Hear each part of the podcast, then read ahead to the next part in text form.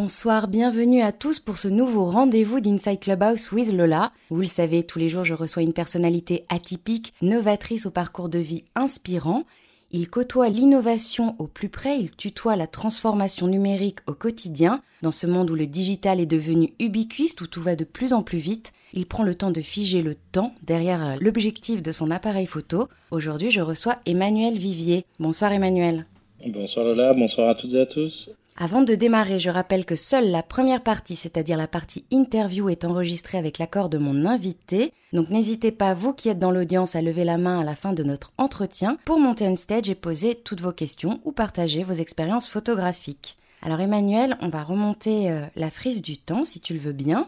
Tu nais dans le Loiret, à Pithiviers, pas très loin d'Orléans pour ceux qui ne seraient pas très bons en géographie. Ton papa est médecin, ta maman infirmière. À 13 ans, tu deviens scout, tu le resteras pendant 6 ans. On en reparlera dans quelques instants. L'uniforme, la discipline, ou du moins euh, l'encadrement, c'est quelque chose qui t'attire?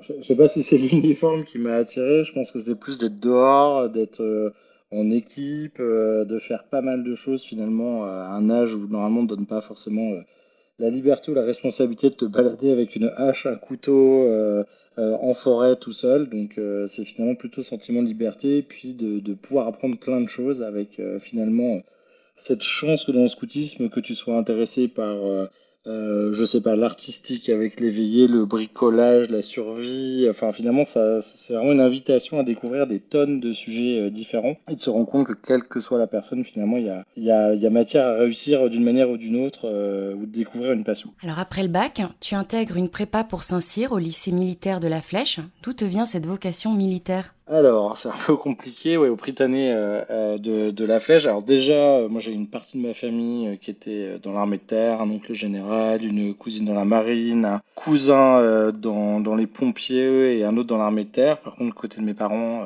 pas du tout le cas parce qu'eux sont, étaient médecins et infirmières. Mais c'est vrai que finalement, il y avait un petit peu cette idée découverte au scout de dépassement de soi, de camaraderie d'être actif, euh, etc. Et bah, ça paraissait la, suite logique finalement d'essayer de préparer Saint-Cyr, euh, donc euh, l'école officielle de l'armée de terre.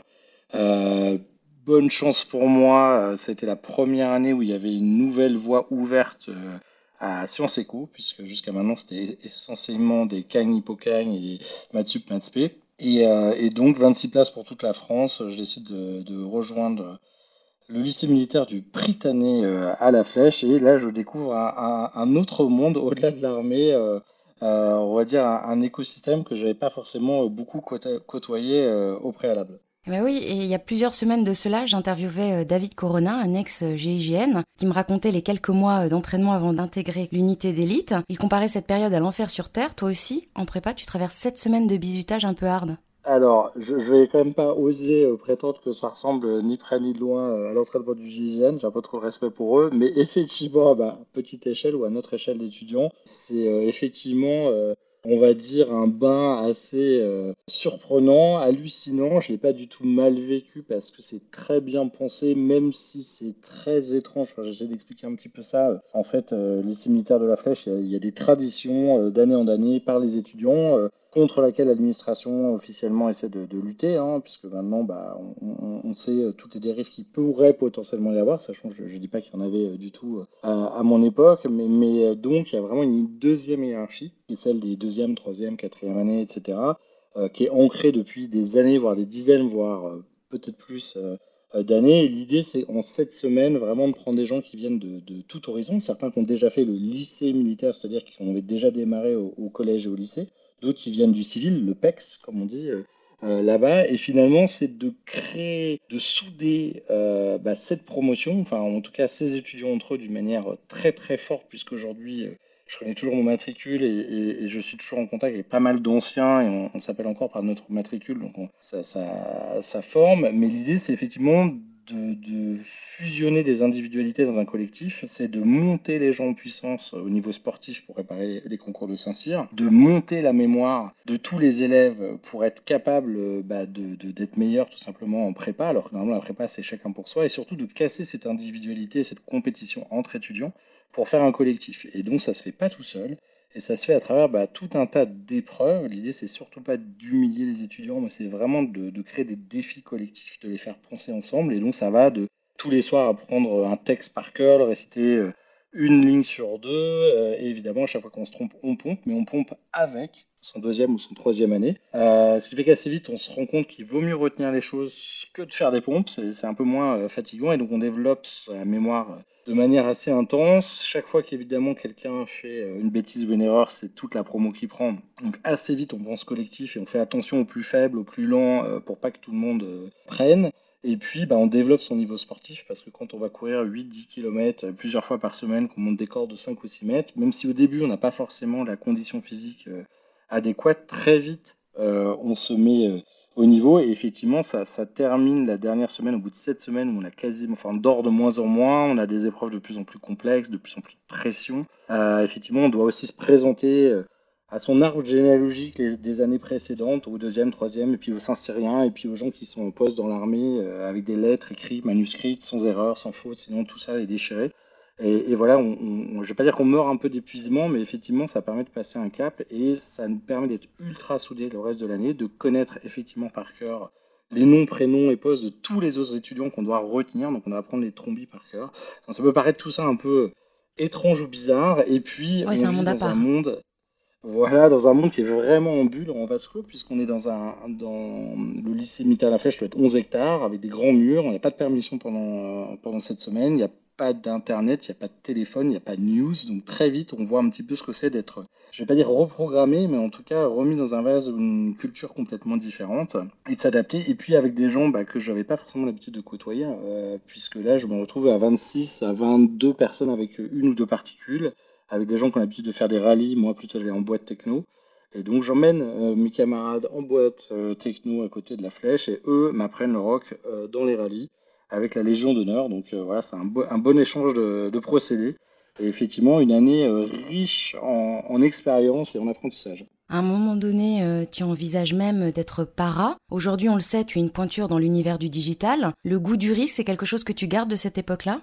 Alors, je sais pas si on prend beaucoup de risques dans le digital, pour, vrai, pour être très franc, hein, on risque pas de mourir euh, et, et, et, on sauve pas des vies. Euh, mais effectivement, dans la logique euh, de, de préparer sincère, j'avais, à l'époque, on pouvait faire une préparation militaire parachutiste avant son service pour être sûr d'aller au para pendant son service. Bon, entre temps, le service a été annulé pas de chance pour moi ou tant mieux pour moi. Et effectivement, euh, vu le nombre très réduit de places à Saint-Cyr euh, et ne pouvant cimetières présenter que le concours de Saint-Cyr, j'ai décidé de faire ma deuxième année de prépa dans le civil, préparer aussi des écoles de commerce. Bien, tant mieux pour moi puisque bah, malheureusement j'ai pas eu le niveau pour Saint-Cyr, euh, qui est quand même très très dur comme concours. Et j'ai terminé en école de commerce à Cage où j'ai eu cette chance effectivement, euh, mon père bidouillait déjà beaucoup les ordinateurs, mais d'avoir euh, une des écoles, une des premières écoles de commerce à l'époque qui était déjà connectée à l'internet, euh, une des premières où on a des cours d'HTML, de création de site web, et, on va dire je suis tombé assez rapidement dans la, marmite du digital à l'époque où effectivement c'était encore vraiment les débuts du début, en 96 ou en 97 quelque chose comme ça.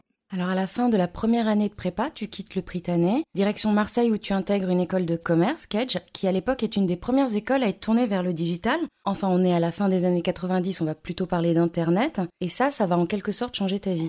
Bah, effectivement, on a cette chance euh, d'avoir un accès à un nouveau média. Bon, euh, j'avais dû me connecter une ou deux fois chez moi, euh, mais je pense que personne se rendait compte à quel point ça allait changer le monde, changer nos vies, et changer nos jobs. Euh, c'était bon, c'était un peu rigolo. On allait surfer sur la toile, il n'y avait pas grand chose, quelques, quelques gifs animés, puis euh, Netscape est arrivé, et puis euh, les débuts de, de, la visio à l'époque, c'était web meeting avec des, connexions pas fameuses, les, les emails, les sites web, le HTML, il y en a qui ont dû connaître FrontPage, Dreamweaver ou Notepad pour coder les premiers sites. Et effectivement, ayant remonté euh, une des associations de l'école, qui est un peu l'équivalent du Petit Paumé ou euh, du Ch'ti, qui s'appelle le Citadingue, qui est le guide gratuit de la ville, n'ayant pas beaucoup de budget, d'abord on a fait les maquettes euh, en, Quark Express et en Photoshop, et puis très rapidement on a fait le site web que j'ai codé en HTML avec un peu de Flash. Et, ça m'a permis d'en savoir suffisamment pour ensuite, bah, au moment des stages, candidater dans des agences digitales. On a des on appelait ça des web agencies à l'époque, sur Paris. Au début des années 2000, tu pars faire le tour de l'Amérique latine et sur place, vous créez une sorte de blog avant l'heure où vous postez des photos de voyage. Aujourd'hui, ça semble presque bateau, mais euh, je rappelle qu'il faudra attendre encore 10 ans à ce moment-là avant qu'Instagram ne soit lancé. Eh ben effectivement, après cette année, donc enfin c'est six mois en agence web, donc qui était une année césure, euh, on, lance un projet America 2000, on part avec deux camarades de, de promo, Benjamin de et, et et Jean-Claude Renaudin et on décide de faire le tour de l'Amérique du Sud. Alors au début on voulait aller jusqu'au Mexique, on s'est un peu rendu compte sur place que c'était un, peu plus grand qu'on imaginait. Et effectivement euh, on s'est dit bah évidemment on va faire des photos, on va partager tout ça. Mais à l'époque c'est on emmène le DVD à Dreamweaver, on installe le FTP dans chaque cybercafé, on, scanne les photos euh, pour en faire des petits modules flash, on code tout ça, enfin il faut quasiment réinstaller un, ordinateur qu'on n'avait pas avec nous, il n'y a pas d'ordinateur vraiment portable, en tout cas c'était pas faisable de, le transporter. Et donc euh, c'était assez amusant. Voilà, je me rappelle, c'était sur Multimania. C'était vraiment les, débuts de l'hébergement. Euh, il n'y avait pas encore vraiment de, serveur à, doc. Et euh, bah, effectivement, ça nous a permis d'abord de rassurer un peu nos parents à distance, parce que quand on fait euh, le tour du Chili à la Colombie et qu'on n'a pas de téléphone portable à l'époque, et qu'il y a des connexions, mais enfin pas partout, ça peut faire un peu flipper, mais c'était une, belle découverte du voyage, de l'espagnol, euh, et, pas mal, pas mal d'aventures là-bas. Ton diplôme en poche, tu t'envoles pour le Canada où tu fais un MBA de web marketing et e-business. Et puis, comme au début des années 2000, le web n'est pas encore tout à fait ce qu'il est aujourd'hui, euh, on parle d'un temps que les moins de 20 ans ne peuvent pas connaître. Toutes les boîtes donc t'ouvrent leurs portes, te déroulent le tapis rouge puisque tu t'es vraiment déjà dans le web. Et puis surtout, il y a un événement au mois de septembre 2001 qui fait éclater la bulle Internet. C'est le 11 septembre. pas, de bol pour moi, donc euh, je, finis euh, le MBA, le voyage, euh, etc. là où quelques mois avant, donc quand je cherchais un stage, tout le monde chassait, ben là c'est l'explosion de la bulle. en live, je me rappelle, j'attendais mes résultats de candidature dans différentes entreprises. Je vois bah, l'avion du 11 septembre, je pense que tout le monde se rappelle un peu où il était ce jour-là, sans vraiment comprendre bien ce qui se passait, sans vraiment y croire au début. Et avant de se rendre compte que bah, malheureusement, s'entraînait assez vite une crise économique et mes candidatures aux États-Unis, bah, c'était terminé. Et, euh, et, je cherchais en Angleterre parce que je voulais bosser à l'international. Et finalement, c'est un chasseur euh, en Angleterre qui m'a contacté pour un poste à Luxembourg, au Grand-Duché. Ça me paraissait pas ultra exotique, mais étant allemand première langue, euh, à défaut de revenir en France, je me suis quand même dit, bon, voilà, ça se tente. Et j'avais un de mes colocs de l'école de commerce de Marseille qui était déjà installé là-bas chez Anderson Consulting, donc a explosé après avec Enron quelques années après. Et donc, je me suis dit, bah, pourquoi pas, on fait des bagages et on part à Luxembourg. En 2002, tu montes une agence de com digital qui en peu de temps devient une référence en matière de pub, digital et de social media. Tes clients s'appellent Nokia, Warner Bros, ArcelorMittal, Chanel ou encore Disney. Est-ce que c'est en gérant des concepts créatifs pour ces marques que tu es touché par le virus de la créativité et sensibilisé à l'esthétique de l'image? Alors, euh, Bon, déjà, ça s'est un peu fait, enfin, on a un peu fait, euh, on n'a pas été très créatif dans le sens où j'étais passé en agence web euh, d'abord à Paris, puis un an à Luxembourg avant de monter la nôtre. Et finalement, on a monté une agence web, donc pas très originale. D'ailleurs, je salue Stéphanie et, Christelle, que je vois qui sont nos anciennes collègues. Christelle qui pilotait le bureau de Paris et Stéphanie qui était euh, sur le bureau de Luxembourg. Donc, voilà, après, c'est vrai que très vite, le web, au-delà des interfaces, ben, on a pu faire du design, de l'animation avec Flash, de la vidéo, du streaming. Euh, les réseaux sociaux, le buzz de Viral et on sait euh, euh, en tout cas, on était une des premières agences à aller sur. À l'époque, on avait un gros blog Culture Buzz avec 100 000 visiteurs uniques par mois. donc, on a eu rapidement beaucoup de demandes sur des, concepts voilà, autour du buzz, du viral, du social ou des influenceurs. Et évidemment, il y a toujours une dimension créative importante. On est avec des marques qui ont une image, qui ont des campagnes, qui ont des lancements, qui ont des packaging. Il fallait adapter tout ça sur, sur Internet. Donc, après, j'étais pas directeur artistique, hein, très vite, euh, contrairement au début des, anciennes web agencies, là on a des jobs qui se spécialisent avec des, directeurs artistiques, des développeurs, des chefs de projet, des consultants, euh, des directeurs de clientèle. Mais en tout cas, ouais, ça a été l'occasion, et, malgré le fait qu'on on est démarré au, Grand-Duché, et pas pour des questions euh, d'impôts, vraiment parce qu'on y habitait, et après avoir fait quelques premiers clients sur place, on a eu cette chance bah, de réussir assez vite, euh, grâce à ce positionnement un peu atypique sur le buzz de Viral, à, à avoir des compétitions, entre autres à Paris euh, euh, ou dans d'autres pays, avec des belles marques qui nous ont un petit peu confié ce nouveau sujet que les gens, les autres agences traditionnelles ne savaient pas trop prendre. Et oui, effectivement, il y avait toujours cette idée créative à trouver, puisque dans le buzz ou dans le viral, souvent l'idée c'était de pas trop acheter d'espace. Donc pour compenser ce manque de budget d'achat d'espace, il bah, fallait avoir une idée suffisamment forte avec un, faible nombre de gens exposés au début qui viralise, qui, est vraiment ces personnes qui relaient, qui recommandent, qui partagent les choses. Et donc, il fallait être encore plus créatif que la moyenne pour, soit techniquement, soit, visuellement, pour motiver les gens à partager une expérience en ligne. En 2005, tu crées Buzz Paradise, la première plateforme de social media advertising qui met en relation des marques avec des influenceurs. En 2019, ton chemin croise celui de Vincent Montet. En 2011, tu co-crées le Hub Institute qui accompagne les entreprises dans leur transformation numérique. Alors là, euh, j'entends tout le monde dans l'audience et la photographie dans tout ça. Eh bien, c'est à ce moment-là que tu commences à shooter toutes les personnes que tu croises, des clients, des collaborateurs, en réunion, en conférence, partout et tout le temps, à tel point que tu réalises pas moins de 45 000 portraits en trois ans. Mais avant ça, euh, comment est-ce que tu en viens à la photo? Alors, d'abord, avant ça, je rappelle, je l'ai co-créé, hein, je n'étais pas tout seul, hein, euh, et comme le hub. je l'ai dit cette fois-ci. Non, non, mais merci, mais je le redis juste parce que voilà, heureusement, j'avais des associés à chaque fois, plein de talents euh, dans les équipes derrière qui ont suivi un peu nos délires et qui nous ont quand même beaucoup accompagnés, beaucoup aidés beaucoup aidé à développer. Mais effectivement, passant euh, d'une structure qui était une agence euh, d'abord web, puis créa, euh, buzz viral social, et puis de plus en plus même traditionnel dans certains cas, bah, arrivant à monter le web où on est vraiment sur du conseil, de la veille, des conférences, des insights, donc un côté un peu think tank très très sérieux, et eh bien c'est vrai qu'il y avait cette petite partie créative, ce petit grain de folie qu'on avait que j'avais plus forcément. Et, et, donc j'étais un peu frustré. Je me suis dit bah tiens c'est peut-être l'occasion j'avais fait quelques petites photos avant, mais vraiment pas avec des très bons appareils. Et je me suis dit, bah écoute, je vais me faire plaisir, je vais m'acheter un très bon appareil, donc ce qu'on appelle un, Canon 5D, qui est un peu, si on enlève les, les, Hasselblad et les Phase One euh, utilisés dans la mode à 60 000 euros, bon là c'est beaucoup plus raisonnable, mais en tout cas c'est quand même déjà de la gamme pro. Et je me suis dit, voilà, je vais m'acheter un très bon appareil. À partir du moment où j'ai cet appareil, maintenant, si les photos ne sont pas terribles, ça ne peut être que moi. Et donc, le seul moyen de progresser, comme dans pas mal de sujets, c'est de beaucoup pratiquer je me suis dit que si j'en faisais juste un peu le week-end, ça allait pas être terrible. Et donc, je me suis donné un peu pour challenge, effectivement, de shooter tous les gens que je rencontrais tous les jours pendant trois ans.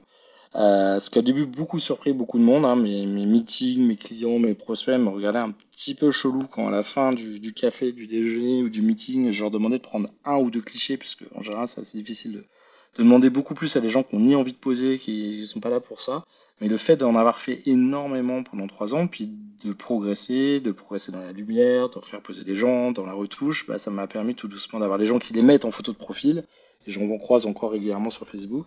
Euh, et puis, euh, bah de voilà, tout simplement de, progresser, de s'améliorer euh, en technique, d'aller suivre quand même de temps en temps quelques workshops avec des, des, bons photographes qui ont cette générosité d'échanger avec nous un peu leur expérience et leur expertise, et puis surtout beaucoup, beaucoup, beaucoup de bouffées du YouTube sur lesquelles on a cette... Enfin, moi, c'est Internet, je trouve ça tellement génial parce qu'on a, on pourrait chercher n'importe quel sujet ou quel réglage, n'importe quelle question hyper précise ou technique euh, liée à la photo et pas mal d'autres sujets, on va toujours trouver un tuto sur YouTube de quelqu'un, il faut mieux parler anglais, euh, mais en tout cas, on, est rarement bloqué sans aucune réponse. Et à la limite, on pourrait poser une question à quelqu'un, euh, le cas échéant. Alors on parlait tout à l'heure de tes photos de voyage, tu as également une, donc une prédilection pour les portraits. Le droit à l'image, c'est quelque chose qui peut t'arrêter dans un lieu public? Bon, Déjà, c'est rare que je fasse ce qu'on appelle la street photographie, c'est-à-dire que je, souvent c'est quand même plutôt après avoir échangé euh, avec quelqu'un, un modèle, un ami, un collègue, quelqu'un de, la vie pro que je vais lui proposer de prendre une photo. Et donc en général bah, ça se fait enfin on peut dire que certaines personnes peuvent être inconfortables. Je ne force jamais. Et, souvent euh, la plupart du temps euh, euh, bah, les gens sont plutôt contents si ont vu un peu mon travail avant la plupart du temps ils, ne vont pas être trop déçus maintenant, effectivement, ça pose plein de questions. la photo, en théorie, en France, on est assez libre de, prendre des photos dans l'espace public. Hein, maintenant, est-ce qu'on est là pour, si quelqu'un n'aime pas une photo, ça m'est déjà arrivé de retirer des photos que moi j'aimais bien.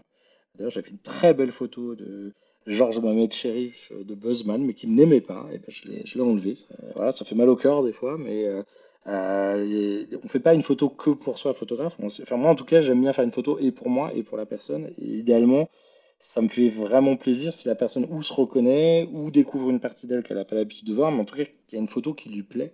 Puisque finalement, on va figer un instant, un moment, et ça peut jouer à, un battement de cils, à un clignement d'œil, à une attitude, à une pause à la lumière. Donc c'est vraiment toute cette difficulté à la fois de maîtriser la technique, mais surtout de mettre à l'aise la personne, et puis à la limite d'avoir euh, une expression, euh, un moment un peu drôle, un peu sympa euh, de, de, la personne, et qu'on va bah, emmener voilà, comme ça pour, pour la vie, puisqu'elle va être figée. Alors toi qui évolues dans un environnement en changement permanent, sans faire de psychologie de comptoir, cette frénésie, ce besoin de prendre des photos tout le temps, c'est par peur d'oublier ou par peur du temps qui passe? Euh, bah alors déjà, euh, tu devrais savoir que sur les réseaux sociaux, alors Clubhouse c'est un peu l'exception, hein, parce que alors, double exception, parce que je dis toujours tout ce qui n'est pas publié sur les réseaux, euh, pas visible, n'a pas existé finalement, c'est un peu ça, hein, tu vois. Alors là, non seulement sur Clubhouse il n'y a pas la photo, pas la vidéo, tu peux rien publier, et en plus c'est pas enregistré, bon, sauf là un peu ce soir à- de manière atypique, donc là c'est un peu l'anti, euh, enfin la, la démonstration inverse de ce que je dis, mais c'est vrai que bah y a non, il y a, un côté euh, c'est une passion, euh, donc c'est vrai qu'assez rapidement, bah, j'ai aussi shooté beaucoup d'événements web. Bon, maintenant, heureusement, on a une bonne équipe euh, depuis quelques années de, photographes et de vidéastes dans l'équipe, parce que ça ferait un peu beaucoup de photos avec 150 événements par an à gérer. Mais non, il y a un petit côté, c'est très marrant de regarder.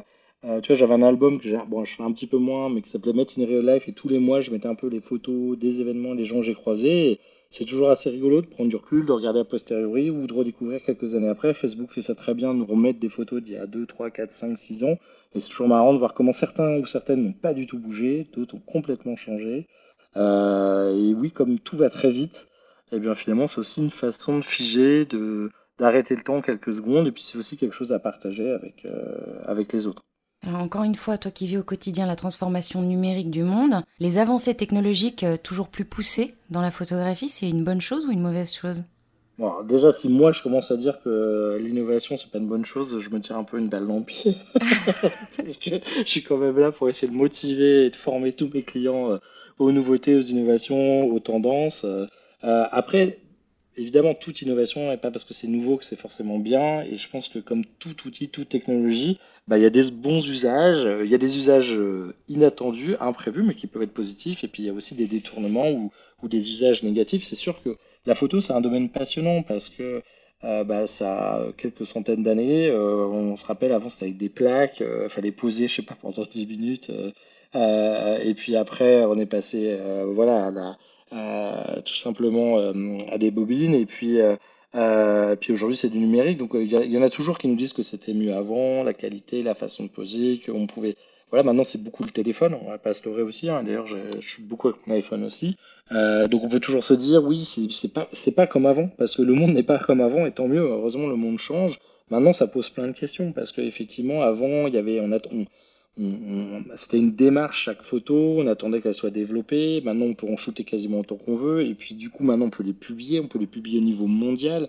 Euh, donc, c'est à la fois génial parce qu'on peut découvrir tous les jours des photographes euh, peut-être inconnus à l'autre bout du monde. Il y a beaucoup de photographes russes hyper, euh, hyper doués, hyper dingues, qui peuvent être au fond, fin fond de la pampa, qu'on n'aurait jamais découvert. Et en même temps, il y a un peu une, euh, une, frénésie de consommation de contenu de photos. Il suffit, enfin, tous les jours sur Instagram, il y a des millions de photos, euh, toutes super belles. euh, donc des fois, on peut l'impression qu'on est nul, ou alors toutes super retouchées. Donc après, on peut se poser aussi la question de, voilà, comment on, retouche un peu ou pas du tout, beaucoup euh, une photo. Euh, ça nous pose plein de questions sur notre rapport au corps, euh, à l'image, à l'acceptation de soi-même. Des fois, on peut être mégalo ou exhibitionniste ou passer son temps à se prendre en, selfie. Enfin, je trouve que derrière ce sujet de la, la photo, il y a plein de choses. Et puis, on peut se poser la question du rôle du photographe qui peut disparaître plus ou moins, puisque bah, plus on va être assisté par la technologie. Aujourd'hui, on commence à avoir des appareils photo ou des smartphones avec de l'IA, avec des filtres, avec de la retouche intégrée, avec euh, finalement tout automatisé. Et, c'est l'appareil qui fait presque autant la photo que le, photographe.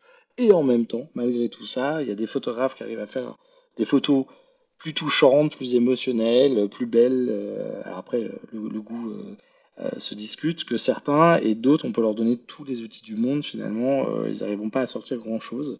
Il faut quand même se rappeler que Douaneau ou d'autres, à l'époque, quand on voit ce qu'ils avaient par rapport à ce qu'on a en termes de technologie, ça ne les a pas empêchés de faire des très bons clichés.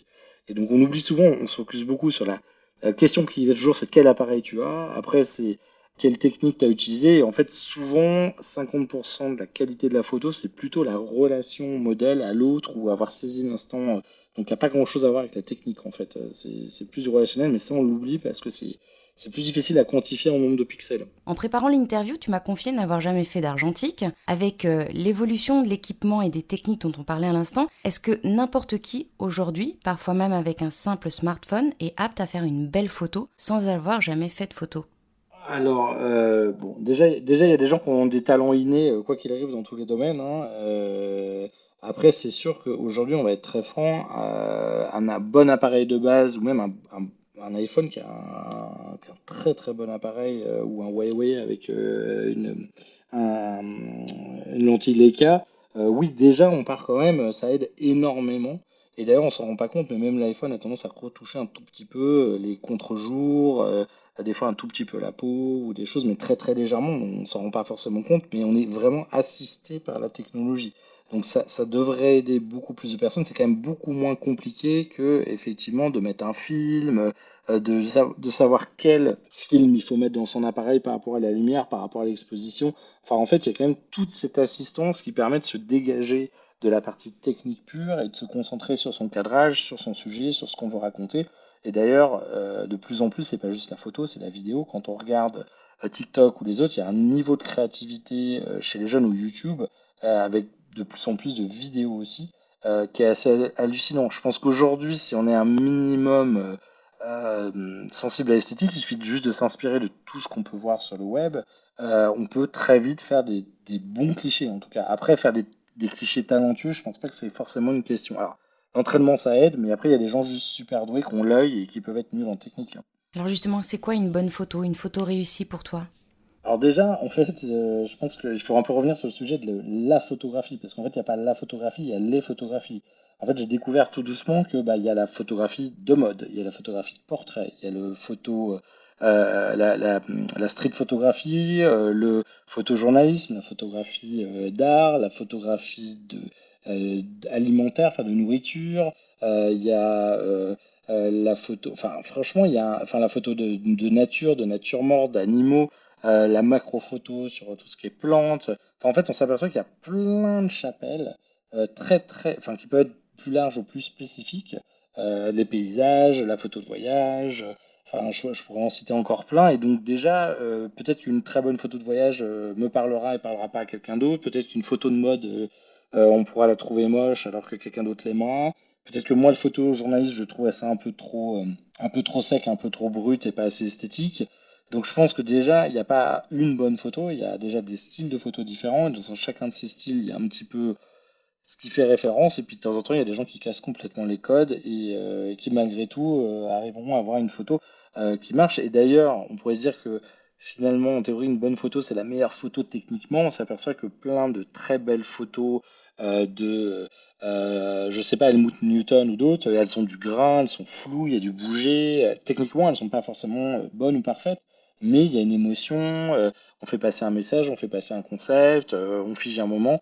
Après, j'ai vraiment envie de dire, la beauté, elle est vraiment dans l'œil euh, de l'audience, tout simplement parce que bah, chacun a son goût, chacun a son avis, chacun a ses thèmes ou ses sujets de prédilection. Il y a l'astrophotographie aussi, avec les gens qui photographient des étoiles ou des galaxies. Donc, vous voyez, il y en a pour tous les goûts. Tu parles d'Helmut Newton. Qu'est-ce qui nourrit, toi, ton approche photographique? Euh, alors, bah, t'as toujours, euh, enfin, j'aurais du mal parce que j'ai une liste de 250 ou 300 photographes que je suis, mais euh, en gros, t'as toujours les, poids lourds, hein, un peu les références, Annie Leibovitz, Helmut Newton, effectivement, plus récemment de Marchalier ou Mario Testino, bon, plus sur l'ONU. En créa, il y a Formento Formento ou le Turc photographique ont vraiment des univers très forts, très marqués, avec un style qu'on peut reconnaître à 2000 km. Et puis, effectivement, plus euh, sur du nu, euh, tu vas voir Martial Lenoir, euh, Nicolas Larrière, Arthur Hubert Legrand, enfin après Sacha Leyendecker ou, ou Stéphane Rapeau, voilà, c'est un peu plus près de nous, hein, ils sont en activité. Et puis il y a pas mal de photographes russes. Alors j'aurais pas tous les. Il y a Alexander Vinogradov et, et d'autres, mais eux ils sont très très bons sur la lumière. Ils ont une façon de traiter la lumière qui est assez hallucinant. Puis après, euh, tu vois, j'ai une ancienne du hub, Ilana Kael, euh, voilà, qui euh, a quitté le hub pour se mettre full time à la photographie, qui est désormais photographe et qui fait des très très belles photos, qui s'améliore de jour en jour. Donc, comme quoi, tu peux être très connu et très vieux, tu peux être euh, actuel ou tu peux être tout juste débutant. Je pense qu'il y a, de la qualité euh, un peu partout et, et, effectivement, tous les jours, on découvre, euh, bah, grâce entre autres aux médias sociaux, aux expos, galeries, etc. ou aux magazines, puisque dans la photo, le magazine print existe toujours. On, on, découvre énormément de, de talents. On le sait, avec l'avènement des réseaux sociaux, la course à l'image parfaite est presque devenue une sorte d'obsession, au point qu'il existe aujourd'hui des centaines d'applications, et tu en parlais tout à l'heure, ultra intuitives qui aident à la retouche, proposent toutes sortes de filtres, etc. Toi aussi, tu as succombé aux sirènes du traitement de l'image? Alors, oui et non. Euh, oui, euh, parce que déjà, toute image numérique, elle est par défaut, elle est déjà retouchée. C'est-à-dire que et même un fichier argentique à l'époque, enfin en tout cas le, film, suivant le temps de développement, les produits chimiques qu'on utilisait, selon le type de film, déjà euh, l'effet allait pas être la, photo, même un objectif déforme une image, donc c'est jamais tout à fait la réalité, c'est une extension, une représentation, un, un figeage à un instant T. Maintenant c'est sûr que dans le numérique, il y a un peu deux grands types de retouches, enfin trois, et le premier c'est juste ce que je pourrais dire un peu qui correspond au développement, on recadre, on corrige un petit peu la lumière, on va peut-être corriger un petit peu la colographie, mais on va pas forcément faire de changements drastiques. Après, on va, dans certains cas, sur les portraits où, la mode commençait déjà à retoucher un tout petit peu la peau, une mèche, un œil, un contraste. Et là, toute la difficulté, c'est de savoir jusqu'où on va. Et je vais être très franc, comme tout le monde, quand j'ai démarré, assez vite, on y va à la truelle parce que c'est génial en Photoshop, il y a plein de filtres et c'est super. on va enlever toutes les imperfections de la peau et toutes les rides. Et à la fin, on va se retrouver avec une poupée de cire. Et quand je vois certaines de mes premières photos qui sont toujours en ligne, j'ai un peu mal aux yeux. Euh, mais ça, voilà, c'est des défauts. Et après, on, apprend l'équilibre et la sobriété. Euh, on apprend à gommer quelques défauts euh, ou des choses qui, qui. Enfin, typiquement, quelqu'un qui a un bouton, il l'a pas habituellement. Euh, c'est assez logique de l'enlever. Maintenant, quelqu'un, par exemple, qui a une cicatrice qui est liée à un instant de sa vie, il n'a peut-être pas du tout envie qu'on lui enlève euh, sa cicatrice ou sa tache de naissance ou, un petit détail. Et effectivement, on se rend compte aussi qu'à un moment, bah, les rides, les petits défauts, c'est aussi ça qui fait notre personnalité, notre expression, notre façon. Donc, après, j'ai envie de dire à chacun de trouver sa sensibilité. Il y a, je pense pas qu'on puisse dire il y a des bonnes ou des mauvaises photos, des, des bonnes ou des mauvaises retouches. Euh, il y en a qui vont plaire à certains, d'autres pas. Et puis après, on va arriver même à l'infographie où il y a des gens, à la limite, c'est des très belles créations, mais il y a autant de 3D, de Photoshop, mais c'est pas forcément pour masquer ou déformer, c'est juste euh, vraiment une œuvre artistique dans laquelle il y a autant de dessins, de design, de, de, création, en plus de la photo qui sert finalement que de matériau de base, ou des fois c'est un montage entre, entre plusieurs photos. Euh, donc c'est vrai que là l'idée c'est plutôt d'atténuer des petits défauts, euh, euh mais vraiment très légers. Voilà, un, je sais pas, un, un, détail, un plissé dans un vêtement qui a pas de sens. Mais c'est vrai que c'est toujours difficile de trouver le bon dosage et de s'arrêter. Et puis après, évidemment.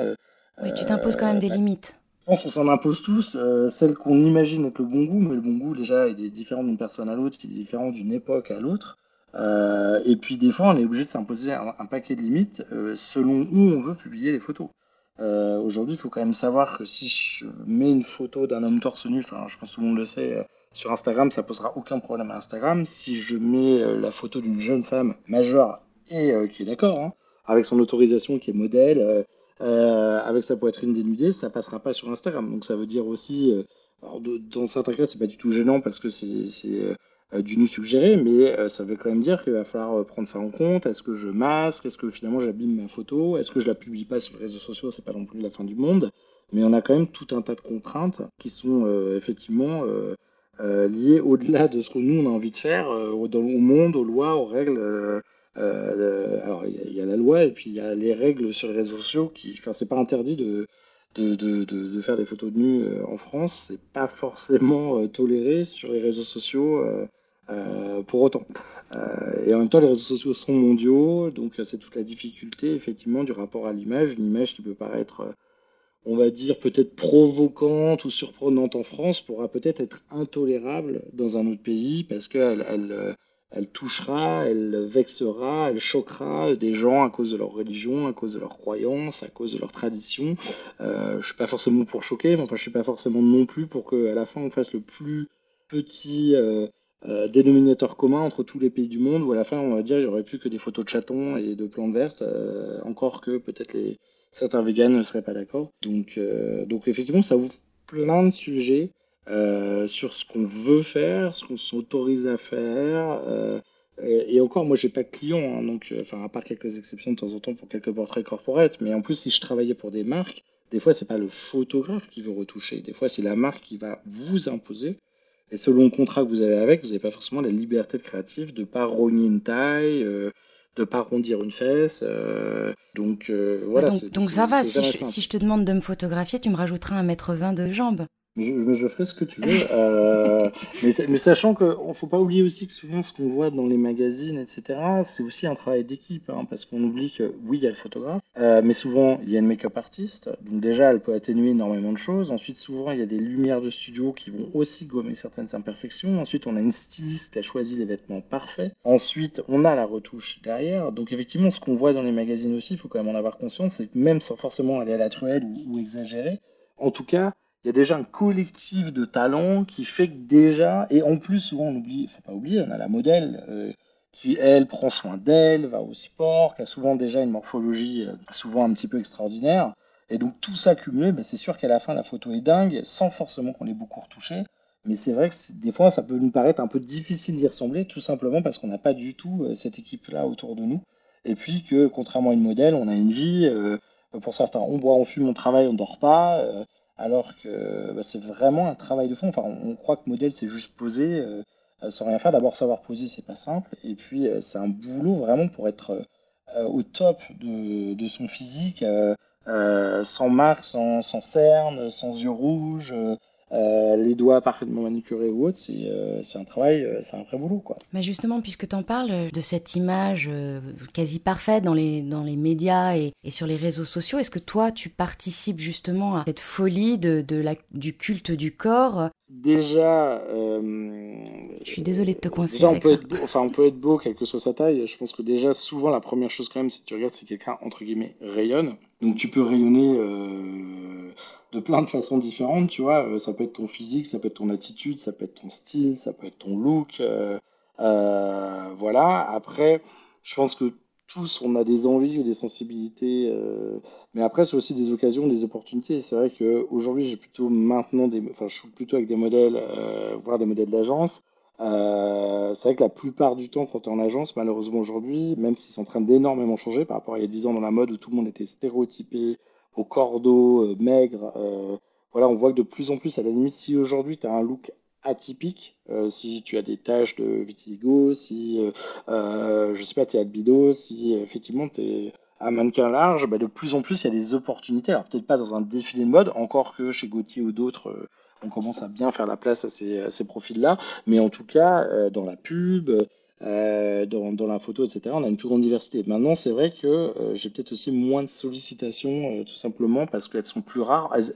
enfin, en tout cas, elles ont peut-être eu la voie plus barrée et, et, se sont moins autorisées à avoir envie. Mais après, tu vois, quand j'ai fait mes 45 000 portraits de, de rencontres de clients, de personnes, j'ai pas fait le tri. Hein. J'ai shooté tous les gens et j'espère que pour chaque personne que j'ai rencontrée, quel que soit son âge, son sexe, son origine euh, ou sa morphologie, bah, j'ai réussi à faire une belle photo euh, euh, d'elle. Et oui, il y avait plus d'une personne, on va dire, ronde. J'essaie aussi voilà, de, de, de, shooter des, personnes de différentes origines. Après, c'est aussi beaucoup, des fois, un peu de la coïncidence, de la rencontre, des gens qui sont venus vers moi, moi qui suis allé vers eux. Mais je suis pas du tout fermé. Et, je pense qu'il y en aura de plus en plus, et c'est tant mieux, parce que bah, je pense qu'on voit tous tous les jours dans la rue, on est très variés, euh, très mélangés, et il y a plein de, de, façons de, de, shooter, euh, de shooter les gens ou les, ou les choses. Donc euh, en tout cas, N'hésitez pas, si vous avez des, candidatures à envoyer pour faire des photos, euh, avec plaisir pour, euh, pour regarder ça. Les réseaux sociaux, tu en parlais tout à l'heure, euh, sont assez prudes, avec la nudité notamment, alors que les médias, eux, on a l'impression qu'ils ont aucune limite ou que presque rien n'est imposé. On, on, se souvient tous de, je pense, de cette image choc qui a fait le tour du monde en 2015 où on voit ce petit garçon syrien de 3 ans échouer sur une plage turque. Est-ce que l'on peut tout montrer? Alors, est-ce qu'on peut, est-ce qu'il faut. Telle est la question. Ça, dépend qui, ça dépend où, ça dépend quoi, mais ce que je veux dire, en tout cas, euh, je fais quand même une grosse différence entre le photojournalisme, euh, l'exemple de, et euh, la création. le photojournalisme, pour moi, à partir du moment où quelque chose existe, même s'il est choquant, même s'il est grave, je pense que c'est quand même la mission du journaliste, du photojournaliste, de montrer malheureusement aussi le pire de l'humanité. Alors pas que ça, mais je pense que ne pas montrer ce qui se passe, vraiment ne pas nous sensibiliser, nous alerter, quitte à nous choquer en disant il y a cette situation catastrophique, choquante, grave qui existe à l'autre bout du monde. Et je pense que pour ça, l'image reste un, média, un vecteur super fort. Et je pense que c'est tout à l'honneur de la presse. Alors après, il y a la façon de, le shooter peut-être. Peut-être pas, montrer, pas la peine de montrer une marque de sang euh, inutilement, mais, mais en tout cas, je pense qu'il y a un rôle. Et là, c'est vraiment euh, rapporter la réalité de ce qui se passe. Après, dans la création, il y en a beaucoup qui vont dire, bah, là encore, hein, les, artistes peuvent faire ce qu'ils ont envie, c'est leur liberté, c'est leur liberté créative, et la provocation euh, euh, fait partie aussi du jeu. Et d'ailleurs, ce qui peut me choquer, me provoquer, ne provoquera, me choquera peut-être pas du tout mon voisin, ma voisine, quelqu'un dans un autre pays, ou d'ailleurs, ne nous choquera plus du tout dans 10 ans, parce que je pense que quand on voit des choses dans les années 50, 80 qui, à l'époque, étaient euh, le, top du punk, aujourd'hui, on rigolerait bien. Euh, là, je sais pas. Euh, je pense que, en tout cas, faut bien séparer la, morale de la loi. Je pense que d'abord il y a la loi et la loi, bah, a priori, elle s'applique à tous, en tout cas à l'endroit où on vit. À partir du moment où on dépasse pas la loi, si, enfin, je pense qu'aussi il faut accepter que tout, ne nous plaira jamais, que le, le, propre de l'art, c'est aussi des fois de nous déranger, nous surprendre, de nous choquer, de nous interroger. Euh, et enfin, tant qu'on ne nous force pas à le voir, euh, pourquoi on empêcherait d'autres personnes d'avoir d'autres sensibilités, d'autres avis Si d'un seul coup j'interdis à tous les gens qui n'ont pas le même avis que moi, le même goût que moi, on n'est plus du tout, du tout euh, dans, une démocratie. Donc je pense que en quoi c'est un problème que des gens fassent des choses qui ne nous plaisent pas, tant que c'est légal.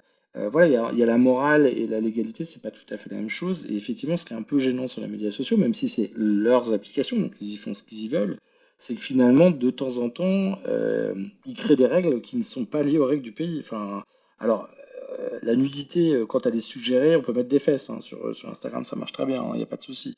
Mais effectivement, on n'a pas le droit de mettre un téton de femme, je précise, hein, parce que si c'est un téton d'homme, il n'y a pas de problème. Donc déjà, je trouve qu'il y a un peu une discrimination et quelque chose de pas très normal à notre époque.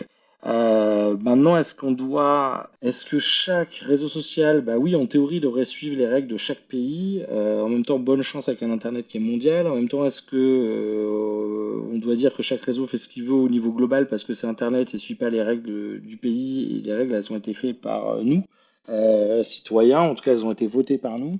Euh, ou indirectement nos représentants, euh, ça, pose, euh, ça pose plein de questions, plein de sujets. Et je pense que si j'avais la réponse, je pourrais vendre une mission très très chère à Zuckerberg pour lui donner la réponse sur l'art de modérer en multi-religion, multi-pays, multiculture.